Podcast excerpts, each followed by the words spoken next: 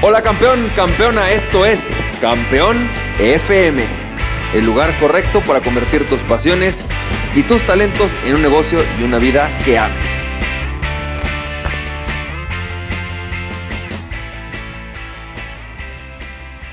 Hola, ¿qué tal? ¿Cómo estás? ¿Cómo te va? Bienvenido y bienvenida al episodio número 127 de Campeón FM.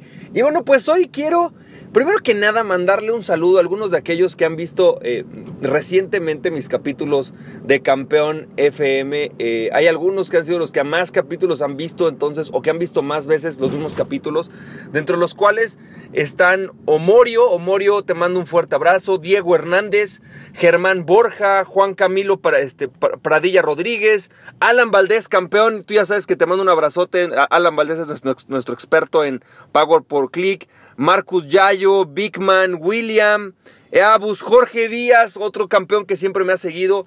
Campeón, me da, bueno, pues me da mucho gusto em, que estemos eh, escuchando este audio. Hoy en este audio te quiero platicar acerca de las victorias de Marco Michael Phelps. Ayer Michael Phelps echó sus dos medallas adicionales a su carrera, si, si no me equivoco, son la 19 y la número 20.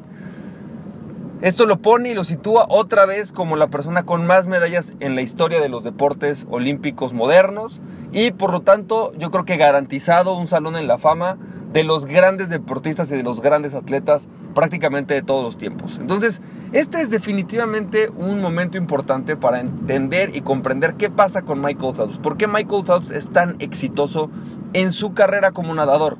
Y posiblemente la parte más padre, no sé si viste ayer la, competencia, si no te recomiendo que lo veas, es que el señor no solamente terminó la competencia, obviamente se le salieron las lágrimas de emoción cuando, cuando ganó la, medalla, por lo menos la, eh, la medalla eh, individual, porque la medalla individual es la persona más, el veterano más grande, ¿no? Eh, que ha ganado una medalla en natación a esta edad. Es decir, nadie a los 31 años había ganado una medalla de oro en natación. Entonces, esto lo vuelve a situar con otro récord, es un tipo increíble.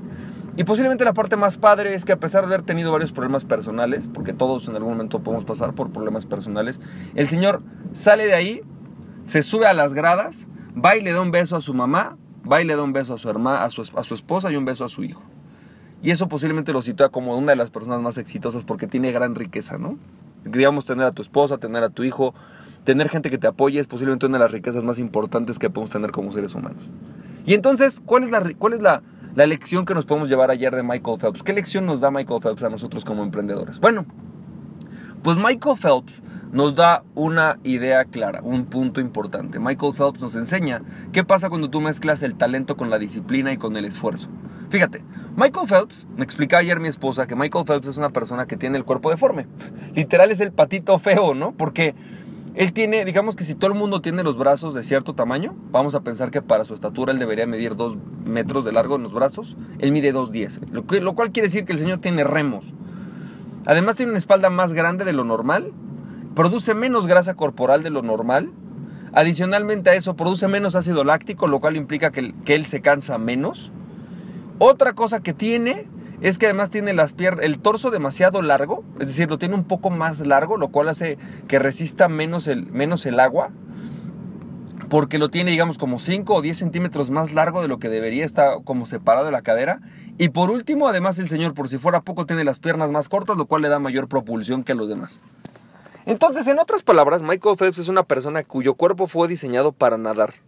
Y el señor está en el lugar correcto, en el momento correcto, dedicándose a nadar, a lo que es su talento natural. Él tiene el talento natural para hacerlo. Pero eso no es suficiente, porque si Michael Phelps hubiera metido con ese cuerpo a nadar una hora a la semana, te apuesto a que no estaría en las Olimpiadas. No, Michael Phelps le puso disciplina, puso esfuerzo, tenía un plan de desarrollo personal el Señor trabajó o trabaja todos los días seis horas al día en lo que es mejor. Y posiblemente no empezó así. Posiblemente cuando estaba en primaria o en secundaria, empezó entrenando dos horas al día, porque en ese momento era lo que podía hacer. Cuando se volvió un profesional empezó con seis horas al día. Seis horas al día en las que pasa una hora en el gimnasio y seis en la alberca trabajando y trabajando y trabajando y posiblemente las otras cuatro o cinco del día esté comiendo, preparándose mentalmente, encontrando inspiración. Es decir, el Señor está totalmente enfocado en su desarrollo como profesional de la natación. Es un señor increíble, es increíble esa parte y es increíble que encuentre esto. Y entonces la lección es que tú y yo tenemos un talento natural, tú y yo somos el Michael Phelps de algo. Tenemos una virtud, una mezcla de proporciones, ¿sí? Que nos hacen únicos y que tenemos que aprender a aprovechar esa mezcla de proporciones. Por ahí a lo mejor tú no eres el que tiene los brazos más largos, pero posiblemente eres el que más tiene, eres una de las personas que tiene una gran capacidad de escucha una gran capacidad de conexión, o eres muy bueno analizando números. Esto es lo que hace tu talento emprendedor. Si tú no sabes cuál es este talento natural que tienes, esta preferencia natural que tienes, que te pone de una manera garantizada en una forma de éxito, en un camino de éxito, métete a emprendetest.com. Ese es mi test para emprendedores en el cual te explico cuáles son tus fortalezas como emprendedor. Y tú tienes un grupo de fortalezas naturales o talentos naturales para emprender. Ahora, el punto ahora es que utilizando esos talentos naturales, ¿en dónde los vas a poner? ¿En qué disciplina? ¿Qué habilidades quieres desarrollar? ¿Quieres ser el mejor mercadólogo? Ok, a lo mejor eres súper bueno analizando números. ¿Cómo puedes utilizar eso para ser el mejor mercadólogo? Posiblemente tú quieres ser el mejor emprendedor eh, en el área del el entrenamiento. Ok, ¿cómo puedes usar tu talento de innovador para entrenar de una manera diferente, distinta, maravillosa?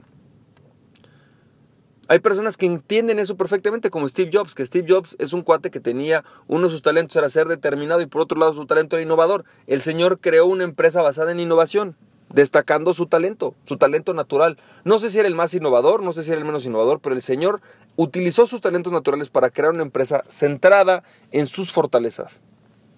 Y por eso Apple sigue siendo una empresa innovadora. ¿Cuál es la clave de esto? La clave es centrarte en tus talentos, centrarte en tus fortalezas, empezar a trabajar en ellas y utilizando tus fortalezas y utilizando tus talentos, encontrar un área en la cual quieres ser el mejor, un área en la cual te vas a especializar, vas a desarrollarte y vas a trabajar de tal forma que te vuelvas uno de los mejores en tu ramo. Y que con eso crees el negocio que sea necesario para poder llevar tu talento al mundo, porque el mundo necesita de tu talento de alguna manera. Tú tienes un talento natural que tienes que explotar, que tienes que utilizar para desarrollar talentos o habilidades no naturales. Y poner disciplina y poner esfuerzo. El otro día veía un meme que salió una chava llorando y decía, llevo dos horas en mi multinivel y no soy millonaria. Y es que es cierto.